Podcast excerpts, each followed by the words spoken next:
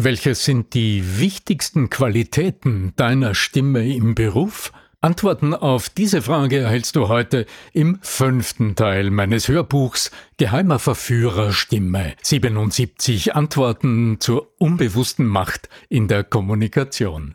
Bleib dran. Frage 11.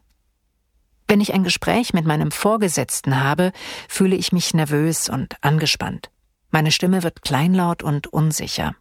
Welche Techniken gibt es, um das zu ändern? Auf unterschiedliche Machtverhältnisse reagieren Menschen sehr verschieden.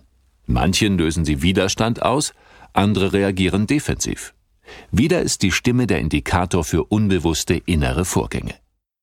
Die mentale Vorbereitung auf einen Termin unterstützt Ihre Selbstsicherheit. Wann immer es möglich ist, bereiten Sie sich auf die Situation kurz vor. Zum Beispiel durch das professionelle Blödeln, wie gerade angesprochen. Die Möglichkeiten Ihres Gehirns sind eng an Ihre Bewegungsmuster gekoppelt. Bereits nach fünf Sekunden Ulken und Albern fassen Sie neuen Mut und reaktivieren die innere Stärke. Dieses Aus sich herausgehen verändert blitzschnell den Ausdrucksradius Ihrer Gestik. Es löst Verspannungen, es befreit die Atmung und Ihr Denken. In ihnen schlummern alle Ressourcen, die sie zur Bewältigung schwieriger Situationen benötigen. Der Schlüssel, der liegt im Unterbrechen der selbstverstärkenden Vorannahmen, wie zum Beispiel meine Stimme wird bestimmt wieder ganz kleinlaut und zittrig und ich kann nichts dagegen tun. Wenn Sie so von sich denken, ist das negative Ergebnis geradezu vorausprogrammiert. Denn all Ihre Aufmerksamkeit ist auf die befürchteten Auswirkungen gerichtet, die dann auch prompt eintreten. Durchbrechen Sie diesen Kreislauf. Frage 12. Wenn ich mich aufrege, wird meine Stimme schnell laut und schrill. Was kann ich dagegen tun? Anspannung erhöht die Stimme. Meinungsverschiedenheiten kommen unter Menschen einfach immer wieder vor. Zwei oder mehrere Gesprächspartner sind unterschiedlicher Ansicht, jeder beharrt auf seinem Standpunkt und schon entwickelt sich ein Konflikt. In der Körpersprache zeigen sich Anspannung, gereizte Blicke und hektische Gesten. All das wirkt unmittelbar auf den Klang der Stimme. Die Kontrahenten werden merklich lauter und höher, bis die Situation schließlich vielleicht sogar eskaliert und beide einander anschreien. Was glauben Sie wohl, wem als erstes der Vorwurf gemacht wird, jetzt werde doch nicht gleich hysterisch? Genau, meist ist es wohl eine Frau, die das zu hören bekommt. Im Grunde ist das höchst ungerecht, denn auch die Stimme eines Mannes wird im Konflikt durch die Anspannung im selben Maß höher. Den sogenannten Alarmbereich erreicht aber die weibliche Stimme früher. Damit sind die hohen Tonlagen der menschlichen Stimme gemeint, die instinktiv für Angstschreie oder Hilferufe verwendet werden. Was im Moment der Lebensgefahr sinnvoll und nützlich ist, verstärkt jedoch im Streit zusätzlich die Dynamik der Auseinandersetzung. Was kann ich tun, um meine Stimme wieder runterzubringen? Es ist nicht einfach, der unwillkürlichen Spiegelung von Gefühlen und Verhaltensweisen zu widerstehen. Achten Sie besonders auf die stimmlichen Warnsignale im Gespräch. Die ersten Anzeichen hören Sie meistens bereits lange, bevor der Streit offen ausbricht. In diesem Moment gibt es noch die Gelegenheit zu reagieren.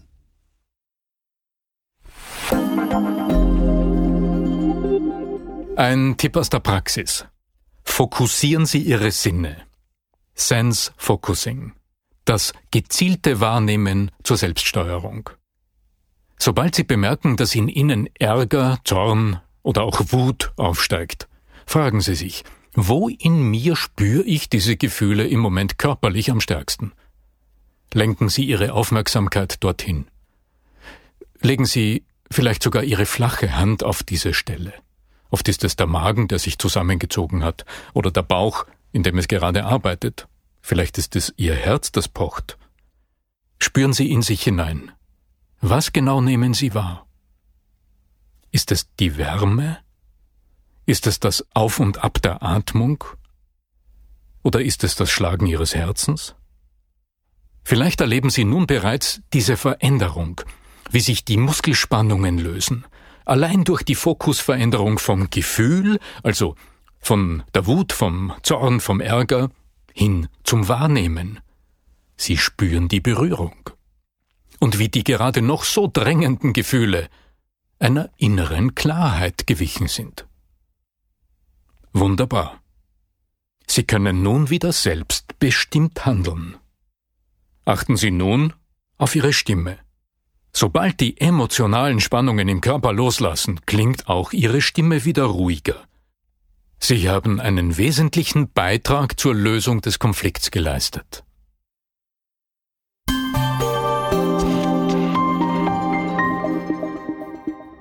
Kapitel 4 Die wichtigsten Qualitäten der Stimme im Beruf. Ja, hallo Müller, So und so Versicherung. Spreche ich mit Herrn Schulze?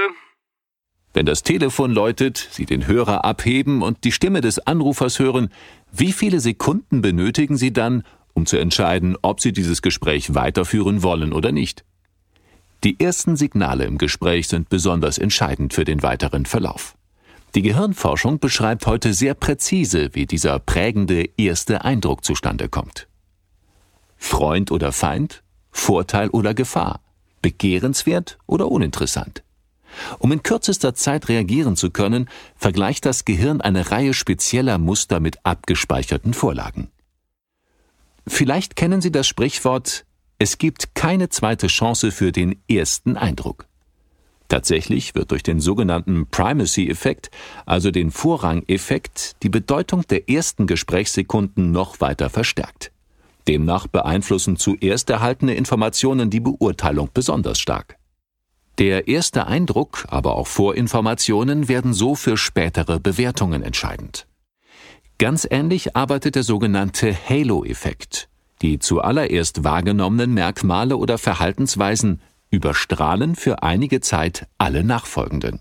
Nicht nur am Telefon, auch im persönlichen Gespräch kann eine freundliche, sympathische Stimme der nachfolgenden schlechten Nachricht die Spitze nehmen. Wie wichtig ist denn die Stimme im Beruf und im Geschäftsleben? Die Stimme macht mehr als ein Drittel des persönlichen Eindrucks aus. In der Studie Wirtschaftsfaktor Stimme kommt Motivforscherin Helene Karmasin zu dem Schluss, dass sich 80 Prozent der österreichischen Führungskräfte dieses Umstandes bewusst sind. An einem professionellen Stimmtraining haben bisher aber nur sehr wenige teilgenommen. Den höchsten Stellenwert der Stimme sehen die Befragten bei öffentlichen Auftritten und im Verkauf, gefolgt von Präsentationen, Erstkontakten, Überzeugungsversuchen, der Ausübung von Autorität sowie Schulungen. Anschließend genannt wurden Vorträge, Bewerbungsgespräche, die Durchsetzung in Teams und nicht zuletzt der zwischenmenschliche Bereich. Wo kommt die Stimme besonders zur Geltung? Zum Beispiel bei Präsentationen. Wussten Sie, dass Zuhörer Präsentationen zu über 80 Prozent als langweilig und ermüdend empfinden? Eine Umfrage des Wall Street Journals zeigt, dass Zuhörer 40 Prozent aller Präsentationen als einschläfernd bewerten und ganze 44 Prozent bezeichnen sie als langweilig. Nur 13 Prozent bewerten mit okay und magere 3 Prozent mit begeisternd. An den vorgestellten Inhalten allein kann das nicht liegen. Und PowerPoint die Schuld zuzuschieben ist wohl auch zu einfach. Denn selbst die ärgste Folienschlacht wird durch Worte verloren oder gewonnen. Bei Präsentationen werden jedoch oft wesentliche Chancen vergeben. Wenn die schleppende Art des Vortrags, eine schwer verständliche Sprechweise oder eine wenig akzentuierte Stimme von den interessanten Themen ablenken. Täglich werden in Europa Millionen Euro an Arbeitszeit und Auftragswert durch monotone Vorträge, säuselnde Telefonstimmen, polternde Verkäufer und stimmlahme Führungskräfte verschwendet. Doch das Bewusstsein für die Stimme als Wirtschaftsfaktor steigt. Immer mehr Unternehmerinnen und Unternehmer erkennen, dass der Ton die Musik macht und dass es sich auch wirtschaftlich lohnt, in entsprechende Qualifikationen zu investieren. Die Sensibilität für den Wert einer Corporate Voice wächst. Eine wohlklingende Stimme entscheidet also häufig über Erfolg oder Misserfolg. Ein Mensch mit einer guten Stimme strahlt Kompetenz, Glaubwürdigkeit und Vertrauen aus. Werte, die besonders in Berufen mit Kundenkontakt, etwa in Vertrieb und Verkauf, aber auch bei Führungsaufgaben von höchster Bedeutung sind. In welchen Branchen spielt die Stimme eine besonders wichtige Rolle? Heute kann man wohl in keiner Branche mehr behaupten, die Qualität der Kundenkommunikation oder der Ton im Unternehmen selbst wäre ohne Bedeutung. Hauptsache das Produkt stimmt. Je austauschbarer Waren oder Leistungen sind, desto mehr kommt es auf die kommunikativen Qualitäten an. Das gilt nicht nur gegenüber Kunden, sondern betrifft auch alle anderen Kontakte auf dem langen Weg von der Leistung bis zum Abnehmer. etwa die Lieferanten, Agenturen oder die internen Abteilungen, die Teammitglieder sowie Vorgesetzte. Im Personalbüro gilt heute, wenn zwei Mitarbeiter mit der gleichen fachlichen Qualifikation für eine Führungsaufgabe zur Auswahl stehen, erhält der den Job, der die größere Kommunikationskompetenz aufweist, zumindest wenn es darum geht, die eigenen Stärken stimmig darzustellen. Außerdem werden wesentliche Geschäftsentscheidungen immer noch aufgrund von Gesprächen und in persönlicher Auseinandersetzung getroffen, trotz des hohen Stellenwerts, den E-Mail und Internet mittlerweile erreicht haben. Die Stimme hat also immer das letzte Wort. Geht's beim Stimmtraining hauptsächlich ums Telefonieren? Erstaunlicherweise nein. Im Vordergrund stehen meistens jene Alltagsmomente, in denen ein Mangel festgestellt wird, wenn die Stimme zum Beispiel als unsicher oder nicht tragfähig genug erlebt wird. Zum Beispiel bei Präsentationen, beim Sprechen in Meetings, in Konfliktgesprächen, aber selbstverständlich auch bei Telefonaten, speziell im Verkauf, im Servicebereich oder im Beschwerdemanagement. In vielen Berufen wird die Bedeutung der Stimme übrigens erst auf den zweiten Blick sichtbar. Oder hätten Sie die Stylistin in Ihrem Friseursalon ohne nachzudenken zu den Kommunikationsberufen gezählt? Stimmtrainings werden von Geschäftsführerinnen und Geschäftsführern ebenso besucht wie von Mitarbeiterinnen und Mitarbeitern aus Handel, Dienstleistung oder Industrie. Erstaunlich ist, dass bei der Berufsausbildung für klassische Stimmberufe wie Trainer, Berater oder Pfarrer die Stimmausbildung meistens ebenso fehlt wie in der Lehrerausbildung und bei Mitarbeitern im Callcenter. Dabei kommt es gerade bei Vielsprechern darauf an, dass sie sich darauf verstehen, die Stimme ökonomisch zu gebrauchen und zu wissen, wie man sie pflegen kann. Andernfalls wachsen neben frustrierenden Erlebnissen im Gesprächsalltag die Krankenstände. Das gilt besonders für die Heizperiode, wenn die Schleimhäute der Stimmlippen durch die trockene, warme Luft in den Räumen und durch die kalte Außenluft belastet werden. Kann eine Geschäftsanbahnung an der Stimme scheitern? Ohne Frage ja. Vielleicht kennen Sie folgende Situation. Sie erhalten einen Anruf und jemand bietet Ihnen ein Produkt oder eine Dienstleistung an. Noch bevor Sie auf die Details eingehen, entscheiden Sie aufgrund von Sprechweise und Stimmklang, ob Sie das Gespräch überhaupt weiterführen. Wenn Sie aber eine sympathische, anziehende Stimme hören, ist zumindest der Gesprächseinstieg gesichert. Was am Telefon ganz besonders ins Gewicht fällt, spielt auch bei der persönlichen Begegnung eine wichtige Rolle. Die erste Wahrnehmung gilt dem visuellen, also dem sichtbaren Auftreten, der Kleidung, der Frisur und so weiter. Kleider machen Leute, solange wir uns in der Seewelt bewegen. Sie können in die Boutique gehen und sich einen Maßanzug schneidern lassen, wenn das nötige Kleingeld vorhanden ist, oder den Promi-Friseur beauftragen, Ihnen eine schnittige Frisur zu verpassen. In dem Moment allerdings, in dem sie den Mund aufmachen, werden schlagartig Schlüsselfaktoren ihrer Persönlichkeit durch ihre Stimme und ihre Sprechweise hörbar. Das heißt, der Stimme kommt also wirklich eine immense Bedeutung zu. Es ist immer wieder frappierend. Man sieht jemanden und ist spontan angetan. Doch dann öffnet der andere den Mund und es kommt etwas heraus, das überhaupt nicht zu dem äußeren Eindruck passt. Dasselbe gilt auch für den Berufsalltag. Wenn der Mann, der im Zweireiher, der seidenen Krawatte und der modernen Brille auftaucht, der so ordentlich und geschäftstüchtig aussieht, den Mund aufmacht und es kommen die falschen Töne heraus, wissen Sie sofort, dass Sie diesen Menschen nicht ernst nehmen können. Die Kleidung kann täuschen, doch wenn jemand spricht, wissen Sie sofort, ob er oder sie authentisch und vertrauenswürdig ist. Den weiteren Verlauf der Beziehung entscheidet, ob die Stimme und die Sprechweise zu dem ersten Eindruck passen oder nicht. Natürlich muss auch das Angebot an sich interessant sein. Auch die Wissenschaft belegt deutlich, der Stimmklang ist für den Aufbau von Vertrauen entscheidend. Kann eine gute Stimme fehlendes Fachwissen übertünchen? Nur kurzfristig. Blender bekommen selten eine zweite Chance. Wer nachhaltige Beziehungen aufbauen will, ist gut beraten, sachliche Kompetenz und persönliche Ausstrahlung einzusetzen. Bei gleichem Fachwissen aber erhält die sympathischere Stimme den Zuschlag.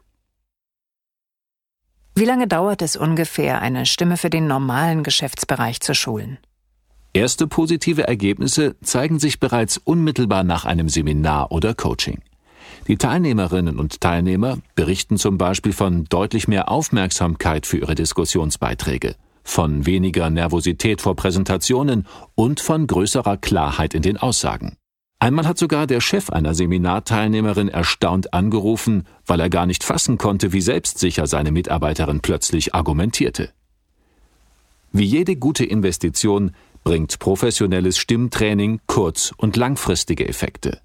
Langfristig reicht die Palette der Ergebnisse von ich habe die gewünschte Position erhalten über ich reagiere auf Konflikte viel souveräner bis zu ich habe viele positive Rückmeldungen nach meinem Fernsehauftritt erhalten.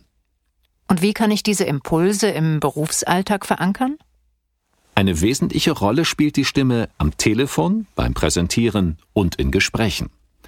Bei allen drei Gelegenheiten kann es zu heiklen Situationen kommen, etwa zu Meinungsverschiedenheiten oder zu persönlichen Angriffen. Allen drei Situationen gemeinsam ist die Führungsfunktion, die sie im Moment des Sprechens übernehmen. Und was genau hat die Stimme mit Führung zu tun? Momente des Führens, also des Leitens und Lenkens, geschehen im Alltag viel öfter, als wir wahrnehmen. Wann immer Sie Ihre Stimme erheben, um etwas zu sagen, möchten Sie mit Ihren Gesprächspartnern etwas teilen. Sie möchten etwas mitteilen. In diesem Moment beanspruchen Sie die Aufmerksamkeit der anderen für sich und wünschen sich, dass Ihnen zugehört wird und Ihre Botschaft ankommt. Wenn Sie es schaffen, die Aufmerksamkeit zu erreichen, ohne dass Ihre Gesprächspartner aktiv etwas dazu beitragen, führen Sie in diesem Moment unbewusst. Persönliche Führungskompetenz wird in erster Linie im unmittelbaren Kontakt erlebbar, also in Gesprächen, in Sitzungen und Schulungen oder am Telefon. Dort rufen eine schwache Stimme und eine mangelhafte Sprechweise auch den größten Unmut hervor. Nun liegt es an Ihnen, diese Führungssituationen gewinnbringend zu nutzen. Das kann nur gelingen, wenn Sie beim Sprechen für Ihre Zuhörer eine gewisse Serviceleistung erbringen. Immerhin gibt es 11 Millionen Informationsreize, die jede Sekunde auf den Organismus einströmen und nur 40 davon dringen bis ins Bewusstsein vor. Das Ablenkungspotenzial ist also groß. Nach welchen Kriterien wählt das Gehirn diese 40 Reize aus? Der Aufwand und die Energie müssen sich lohnen, um ausgerechnet für diese Impulse die Filter zu öffnen.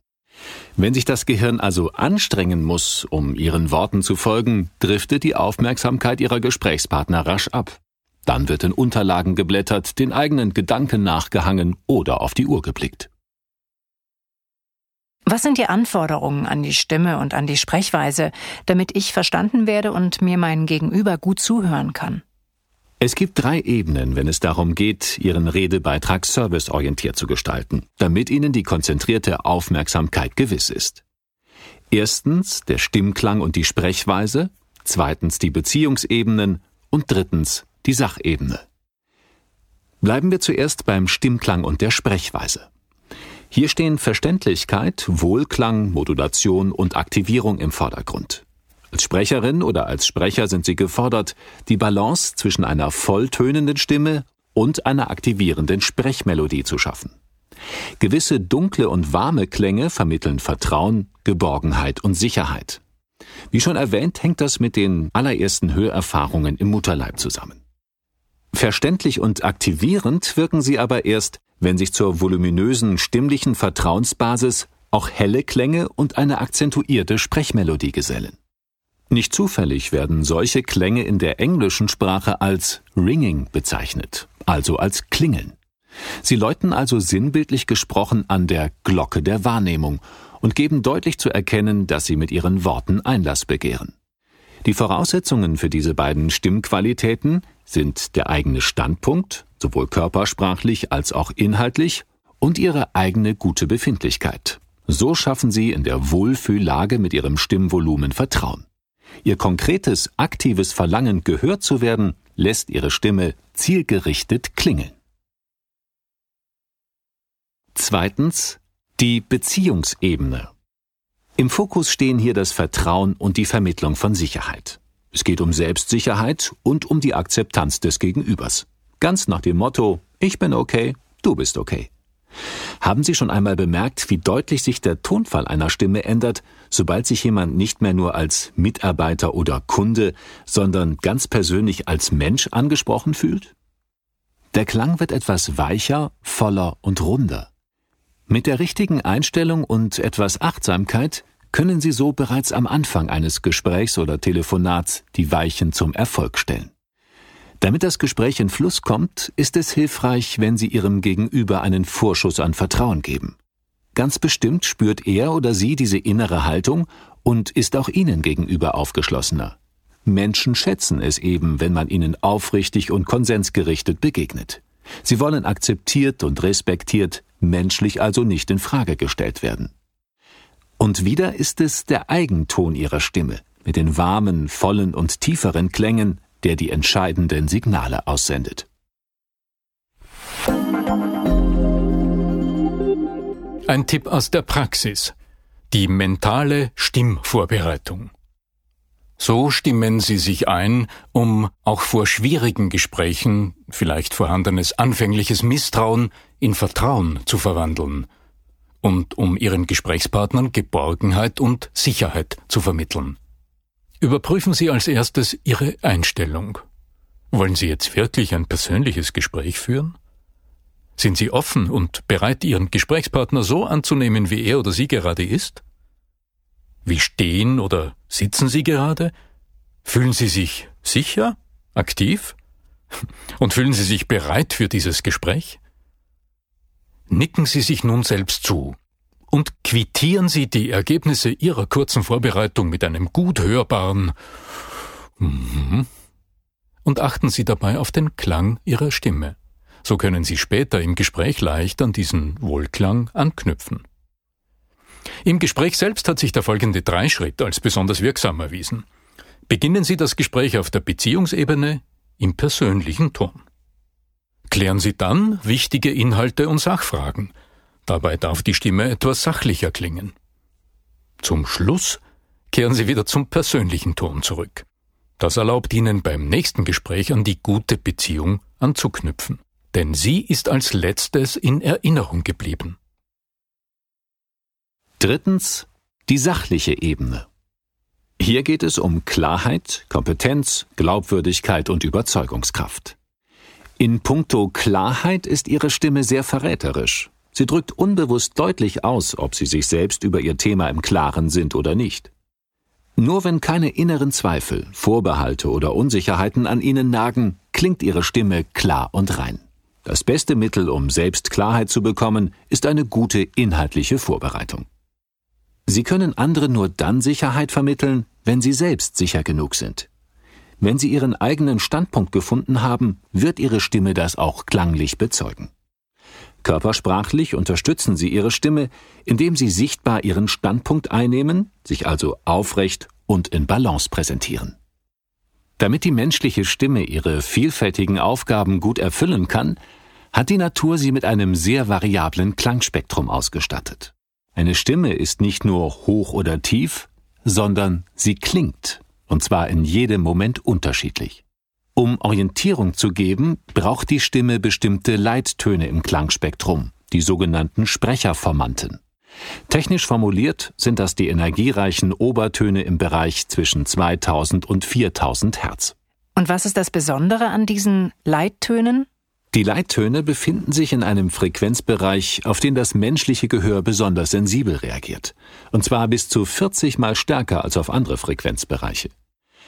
Vielleicht kennen Sie das noch von früher. Kaum hatten Sie als Kind beim Hereinkommen vergessen, die Tür zu schließen, bekamen Sie zu hören, Du hast schon wieder die Tür aufgelassen. Und das, obwohl die Eltern mit dem Rücken zur Tür saßen oder sich sogar im Nebenraum aufhielten. In diesem Moment wurde genau in dem Klangspektrum gesprochen, so dass sie mit Sicherheit wussten, hier bin ich gemeint und niemand sonst.